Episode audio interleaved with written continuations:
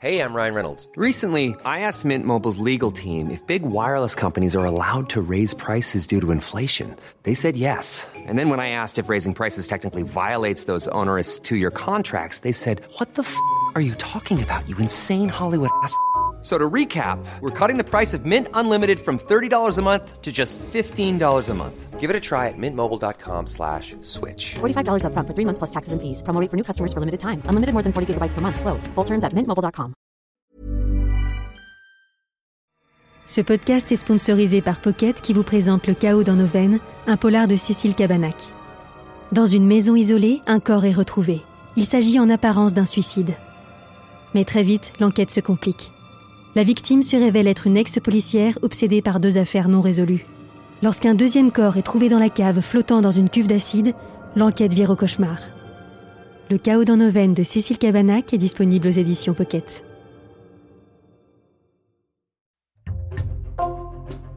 Bonjour, c'est Thibault Lambert et vous écoutez Code Source, le podcast d'actualité du Parisien.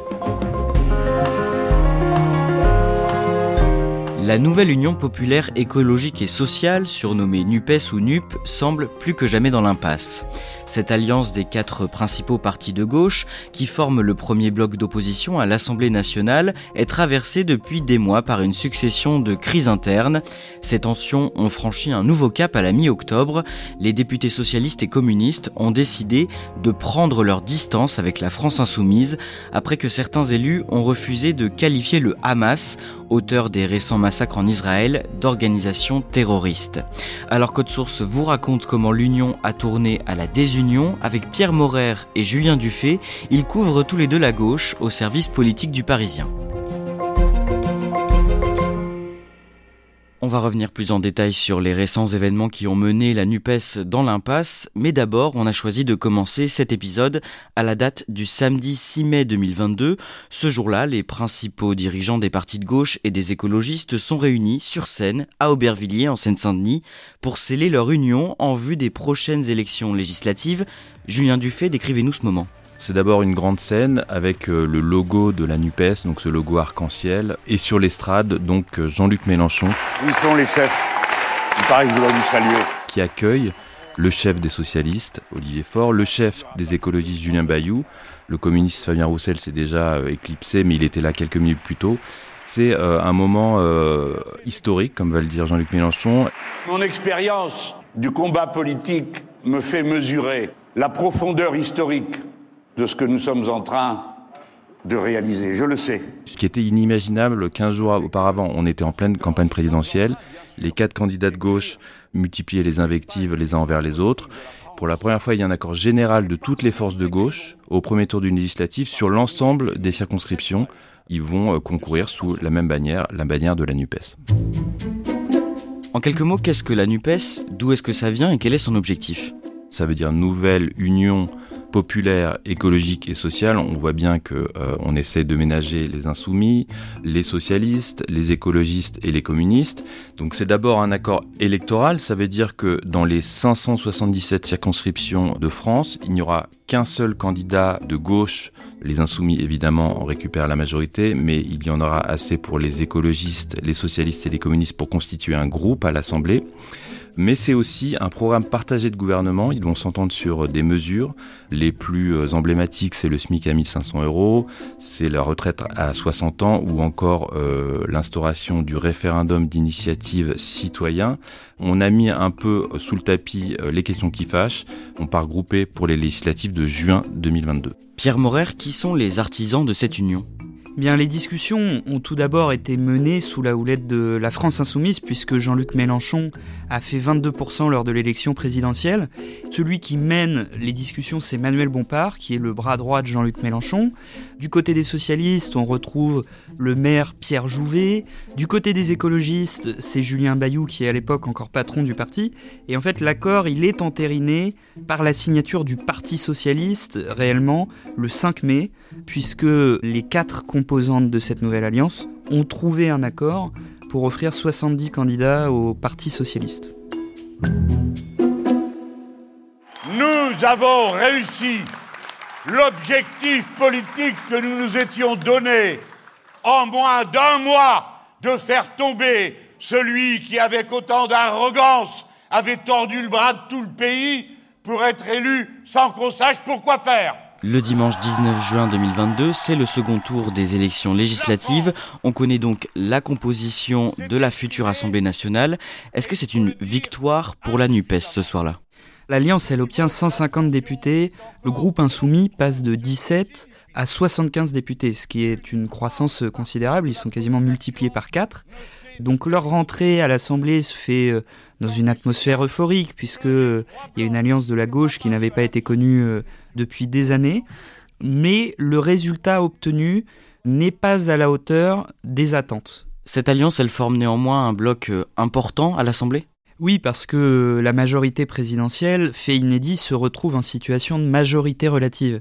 C'est-à-dire que sur certains textes de loi, il va lui manquer des voix pour faire passer ses projets de loi. Et ces 150 députés de la NUP agit comme une voix d'opposition importante à la majorité présidentielle. À partir de là, concrètement, comment ça fonctionne, la NUPES à l'Assemblée? Comment ça s'articule? Tous les mardis matins, des représentants des quatre partis, donc des quatre groupes de députés de la gauche, se réunissent lors d'une réunion qu'on appelle l'intergroupe de la NUP. Et en fait, ce qui se met en place plutôt de manière informelle, c'est des échanges entre les députés des différents groupes en bilatéral, soit par WhatsApp, soit dans des boucles. Il y a peu de cadres formels à cette coalition, si ce n'est cette réunion d'intergroupe. Et en dehors de l'Assemblée nationale, il y a une réunion tous les lundis des chefs des partis de la NUPES pour faire un bilan, euh, pour tracer la stratégie ou aussi parfois pour euh, s'engueuler. Julien Dufay, dans les mois qui suivent, cette alliance est traversée par un certain nombre de crises. Il y a d'abord l'affaire 4 Ténins, euh, donc ce député euh, du Nord qui va être condamné pour violence conjugale. Jean-Luc Mélenchon va le soutenir de manière inconditionnelle. Il a purgé sa peine. Maintenant, ça suffit. Foutez-lui la paix. Lâchez-nous. Laissez-nous faire de la politique. Arrêtez de venir sans arrêt pour voir s'il n'y a pas moyen que deux insoumis s'engueulent entre eux. Ça va créer vraiment là aussi des dissensions euh, à la fois dans la France insoumise mais aussi avec les partenaires qui vont parler de faute politique.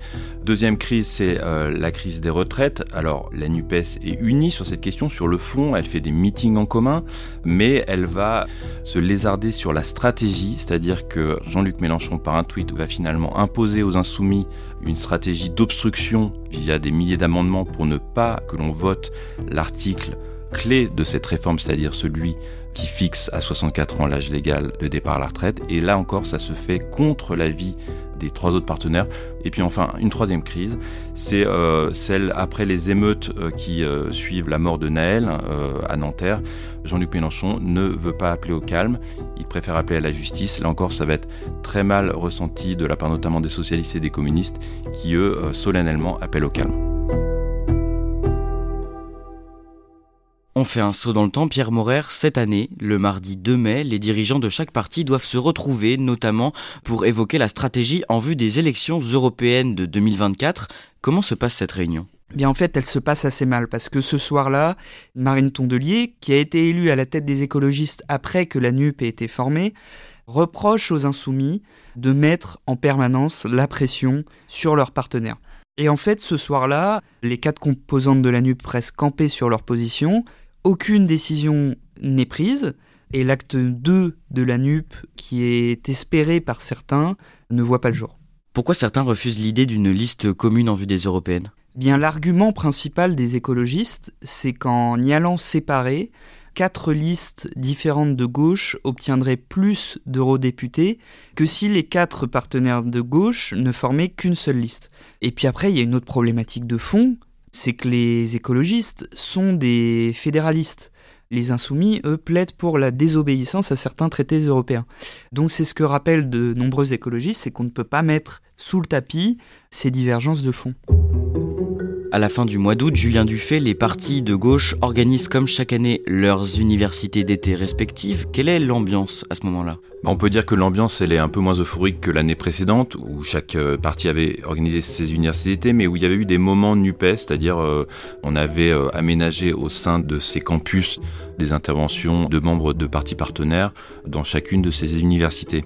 Là, il n'y a pas ça, il y a beaucoup moins d'enthousiasme, on sent déjà une tension sur cette question de l'union aux européennes et déjà une sorte de prélude à une crise de la NUPES. À ce stade, il n'y a pas que des désaccords de fond, il y a aussi euh, des rancœurs personnelles entre élus et entre clans qui alimentent un climat d'invective générale. Pierre Morer, vous pouvez nous donner quelques exemples? C'est un peu Marine Tondelier qui a lancé euh, ce climat d'invective puisque dès janvier 2023, elle qualifie ses partenaires insoumis de forceurs dans leur volonté d'avoir une liste commune de la NUP aux européennes. Faut arrêter de faire les forceurs en fait. On l'a dit, on l'a redit, on l'a re-redit. Maintenant, euh, stop. On discute quand ils veulent de plein de Ils choses. vont aimer les des européennes, forceurs. c'est non. C'est la dernière fois que je le dis. Je pense que maintenant c'est clair pour tout le monde. Par ailleurs, il est de notoriété publique que la relation entre Jean-Luc Mélenchon et Fabien Roussel, le patron du Parti communiste, elle est délétère. Il y a aussi des relations entre députés. Euh, On pense euh, par exemple à Sandrine Rousseau qui régulièrement sur Twitter s'invective avec Fabien Roussel. Donc tout cela euh, alimente les tensions permanentes. Le lundi 18 septembre, quelques jours avant la reprise des travaux parlementaires, Julien Dufay, vous vous rendez à Ivry, dans le Val-de-Marne, où se déroule le séminaire de rentrée des députés de la NUP. Quel est leur état d'esprit à ce moment-là? Alors il n'est pas très bon. Euh, D'abord, ils ne sont qu'une quarantaine hein, sur les 151 députés de la NUPES qui donnent une, euh, bon, une indication sur l'état des troupes. Et tous ceux que je rencontre parlent euh, d'une rentrée euh, plombée, à la fois donc sur le débat, on l'a dit, sur la liste aux européennes, mais aussi sur les invectives. À cette époque, Jean-Luc Mélenchon vient de dire sur BFM TV qu'il n'aimait pas ses partenaires, qu'il ne faisait pas de l'union parce qu'il les aimait. Personnellement, je ne fais pas la NUPES parce que j'aime les autres. Je ne les aime pas. Ah, vous n'aimez pas euh, vos partenaires, non? Non. Je rencontre le patron des députés socialistes, Boris Vallot, qui me dit euh, on est les témoins accablés des invectives des uns et des autres. Il ne faut pas donner l'impression que le divorce est consommé. On mesure que l'enthousiasme n'est pas au rendez-vous. Pierre Morer, deux jours plus tard, la députée insoumise de Paris, Sophia Chikirou, proche de Jean-Luc Mélenchon, crée la polémique après avoir comparé dans une publication Facebook le chef du Parti communiste Fabien Roussel à un ancien collaborationniste. Oui, en fait, elle a partagé un message sur Facebook qui disait il y a du Dorio dans Fabien Roussel. Dorio, c'est qui? C'est un ancien communiste qui était passé à la collaboration euh, pendant la Seconde Guerre mondiale. Jean-Luc Mélenchon, avec son compte Facebook, a écrit le mot OK sous cette publication. Et forcément, ce message est perçu comme une insulte par Fabien Roussel et l'état-major communiste. Pierre Morer, le samedi 7 octobre, en début de matinée, l'organisation terroriste du Hamas attaque Israël avec des milliers de roquettes. Des commandos armés s'infiltrent sur le territoire au sud du pays.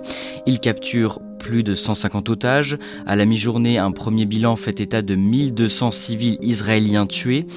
Dans un tweet, le président français Emmanuel Macron condamne, je cite, fermement les attaques terroristes qui frappent Israël. En début d'après-midi, le groupe des députés insoumis publie à son tour un communiqué. Que dit ce communiqué? Bien, je vais vous lire la première phrase puisque c'est cette phrase en particulier qui a fait couler beaucoup d'encre. L'offensive armée de forces palestiniennes menée par le Hamas intervient dans un contexte d'intensification de la politique d'occupation israélienne. En fait, dans la foulée, le groupe parlementaire insoumis est accusé de renvoyer dos à dos le Hamas, qui est considéré comme une organisation terroriste, et l'État d'Israël.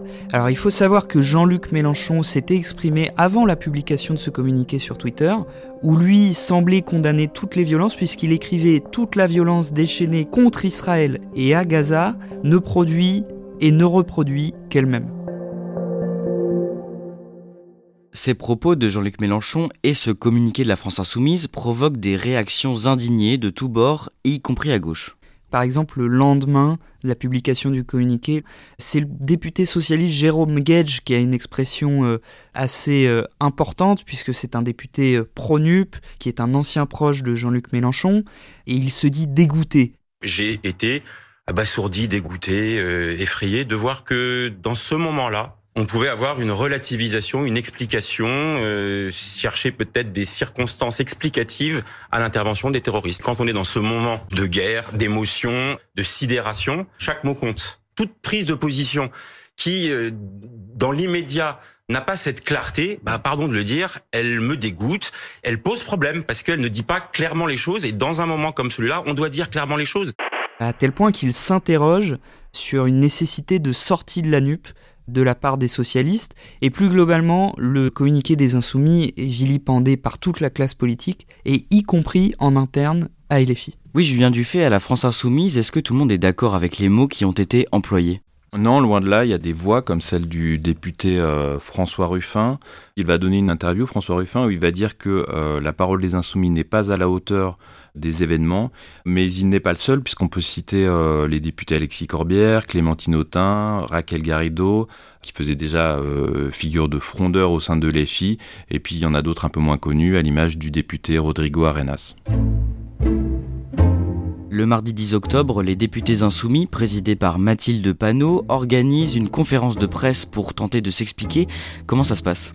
Mathilde Panot va à ce moment-là dire que euh, elle ne change pas sa position euh, d'un iota et elle va surtout donner l'impression de s'embourber un peu euh, dans des circonvolutions. On va la presser de questions et elle va finir par lâcher nous condamnons l'ensemble des crimes de guerre qui visent à la terreur, donc on peut appeler ça terroriste. En fin de conférence de presse, on va lui demander comment elle définit le Hamas. Euh, c'est une euh, la branche armée qui aujourd'hui est responsable de crimes de guerre, voilà, et dont et c'est largement documenté. Vous pourrez. Mais j'ai répondu sur terroriste en fait. La clarification qui était attendue ne vient pas. La France insoumise, du moins sa direction politique, ne veut pas accoler le mot Hamas et terroriste. Le lendemain, c'est la maire de Paris, Anne Hidalgo, qui prend la parole dans les colonnes du Parisien et elle a des mots très durs envers la NUPES. Elle fait une interview au lance-flamme contre Jean-Luc Mélenchon, mais aussi contre euh, Olivier Faure, puisqu'elle dit que l'insoumis représente une impasse absolue pour la gauche. Et elle dit d'Olivier Faure, hein, du premier secrétaire du PS, qu'il se cache sous la figure tutélaire de Mélenchon, qu'il emmène tout le monde dans le mur. Elle lui reproche aussi de manquer de courage. Anne Hidalgo, euh, dont on sait euh, qu'elle n'apprécie pas Olivier Faure depuis la dernière campagne présidentielle, profite du moment pour le mettre sous pression afin qu'il se désolidarise de Jean-Luc Mélenchon et de la NUPES. Pierre Morer, elle n'est pas la seule à critiquer le poids de Jean-Luc Mélenchon au sein de la NUPES. Qu'est-ce qui est reproché au leader de la France insoumise? Ce qui lui est reproché, c'est ses tweets, ses interventions permanentes dans les débats au sein de la NUP, ses interventions dans la stratégie à établir, et aussi sa mise sous pression permanente des partenaires. Par exemple, il y a un tweet qui a beaucoup choqué les socialistes et les écologistes, où il plaçait ses partenaires de la NUP sur le même plan que des élus du Rassemblement national. Et plus largement, ce qui est reproché au tribun insoumis, c'est sa stratégie de conflictualisation permanente du débat politique. Quelques jours plus tard, le dimanche 15 octobre, le Parti communiste réuni en Conseil national vote une résolution concernant la NUPES. Qu'est-ce qu'elle dit cette résolution? Sans grande surprise, les communistes pointent l'impasse que serait la NUP à leurs yeux. Ils appellent à la dépasser, si ce n'est à en tourner la page pour en ouvrir une nouvelle, puisque le PCF, dans cette résolution, appelle l'ensemble de la gauche à un nouveau rassemblement de la gauche et des écologistes dans le but d'élargir l'union. Donc le divorce de la NUP n'est pas formellement prononcé, mais en tout cas il en prend le chemin et surtout cette résolution elle met un peu plus la pression sur Olivier Faure qui doit réunir les socialistes deux jours plus tard. Et le mardi 17, justement, Olivier Faure, le premier secrétaire du Parti Socialiste, est l'invité de France Inter et il enfonce le clou, Julien Dufay. Oui, il a des mots forts, il dit qu'il enrage, euh, qu'il n'en peut plus de la, la stratégie de Jean-Luc Mélenchon. Là où j'enrage, c'est que depuis une semaine, de quoi parle-t-on? On parle exclusivement de la France insoumise qui a refusé à un moment de qualifier, ce qui est pourtant une évidence, le Hamas d'organisation terroriste. Et je n'en peux plus. Il explique qu'il n'a pas signé euh, la NUPES en mai 2022 pour la bordélisation permanente, hein, ce sont ses mots. Et il annonce aussi qu'il va euh, proposer euh, le soir même la suspension des travaux parlementaires de la NUPES aux socialistes. Pour lui, donc, il y a eu un dépassement de borne de la part de Jean-Luc Mélenchon, mais il y a aussi une pression, on l'a vu, avec Anne Hidalgo, une pression de ses opposants internes au Parti Socialiste qui lui disent que là, il faut vraiment marquer le coup. Quelques minutes plus tard, sur une autre radio, la députée LFI de Paris, Danielle Obono, répond aux questions de Jean-Jacques Bourdin sur Sud Radio. Elle est de nouveau interrogée sur le Hamas. Qu'est-ce qu'elle dit? L'intervieweur Jean-Jacques Bourdin euh, renverse la question qui fait débat. Il euh, demande pas à Obono si le Hamas est terroriste, il lui demande si le Hamas est un mouvement de résistance. Oui, c'est nécessaire d'avoir euh, des clarifications parce que les mots sont moi, je vis de, de clarification justement. Est-ce que c'est un mouvement de résistance? C'est un groupe politique on va sentir euh, la députée un peu déstabilisée. Bourdin va insister lourdement est-ce que le Hamas est un mouvement de résistance Et euh, l'insoumise va finir par dire oui. C'est un mouvement de résistance, c'est ce que vous pensez Qui se définit comme tel et qui est reconnu comme tel par les, les instances internationales. C'est un mouvement de résistance, c'est ce que vous pensez Pierre Morer, ces mots provoquent immédiatement une avalanche de réactions indignées, jusque dans l'hémicycle et même au sein de son propre camp. À partir du moment où elle prononce ces mots et que la séquence devient virale sur les réseaux sociaux, tout le monde s'en saisit, à commencer par le ministre de l'Intérieur Gérald Darmanin, qui saisit la justice pour apologie du terrorisme. Daniel Obono se retrouve euh, rapidement en fait isolé, y compris au sein de son propre camp. Les insoumis ne partagent pas sa position. Le soir même, le Parti socialiste se réunit en congrès national et soumet au vote son avenir au sein de la NUPES. Quel est le résultat, Pierre Morer alors il est décidé d'un moratoire de la participation du Parti socialiste aux travaux de la NUPES. Alors concrètement, qu'est-ce que c'est un moratoire? Bah, C'est juste une suspension de la participation du PS aux travaux de l'Alliance. Ce moratoire, il est adopté à une petite majorité des voix, environ 54%, et surtout ce qui est acté c'est la défiance des socialistes à l'égard de Jean-Luc Mélenchon, euh, puisqu'il est écrit dans le texte qui a été voté que Jean-Luc Mélenchon a été un facteur d'union, mais qu'il est aujourd'hui devenu un obstacle, et ils appellent à former une autre méthode du travail, si ce n'est un autre rassemblement. Dans un billet sur son blog publié le dimanche 22 octobre, Jean-Luc Mélenchon écrit, je cite, que concernant la NUPES, un point de non-retour a été franchi. Pierre Morer, ça veut dire que c'est fini? Pas encore totalement, puisque, on l'a vu précédemment, la NUP, elle vit essentiellement à l'Assemblée nationale. Et pour le moment, l'intergroupe de la NUP à l'Assemblée se réunit toujours entre les communistes, les insoumis et les écologistes.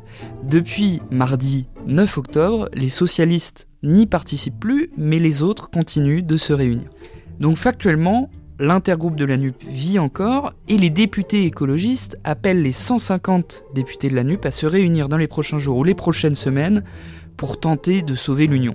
Une fois tout cela dit, on voit bien que euh, la NUP, telle qu'elle a été fondée en mai 2022, n'existe plus vraiment. Julien Dufay, quel peut être l'avenir de la gauche sans cette alliance?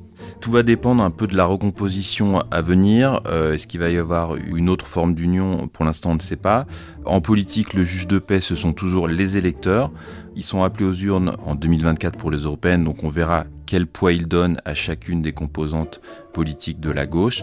Euh, la grande inconnue, ça reste 2027. Est-ce que la gauche pourra s'entendre pour présenter un candidat commun? Pour le moment, euh, rien n'est moins sûr. C'est la grande question dont personne n'a la réponse.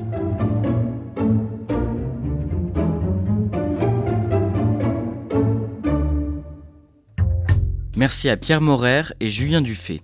Cet épisode a été produit par Barbara Gouy et Raphaël Pueyo, réalisation Pierre Chaffanjon.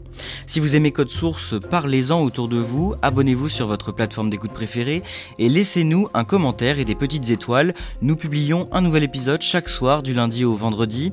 Vous pouvez aussi nous écrire à cette adresse source at leparisien.fr et ne manquez pas non plus Crime Story, notre podcast de faits divers avec une nouvelle affaire tous les samedis.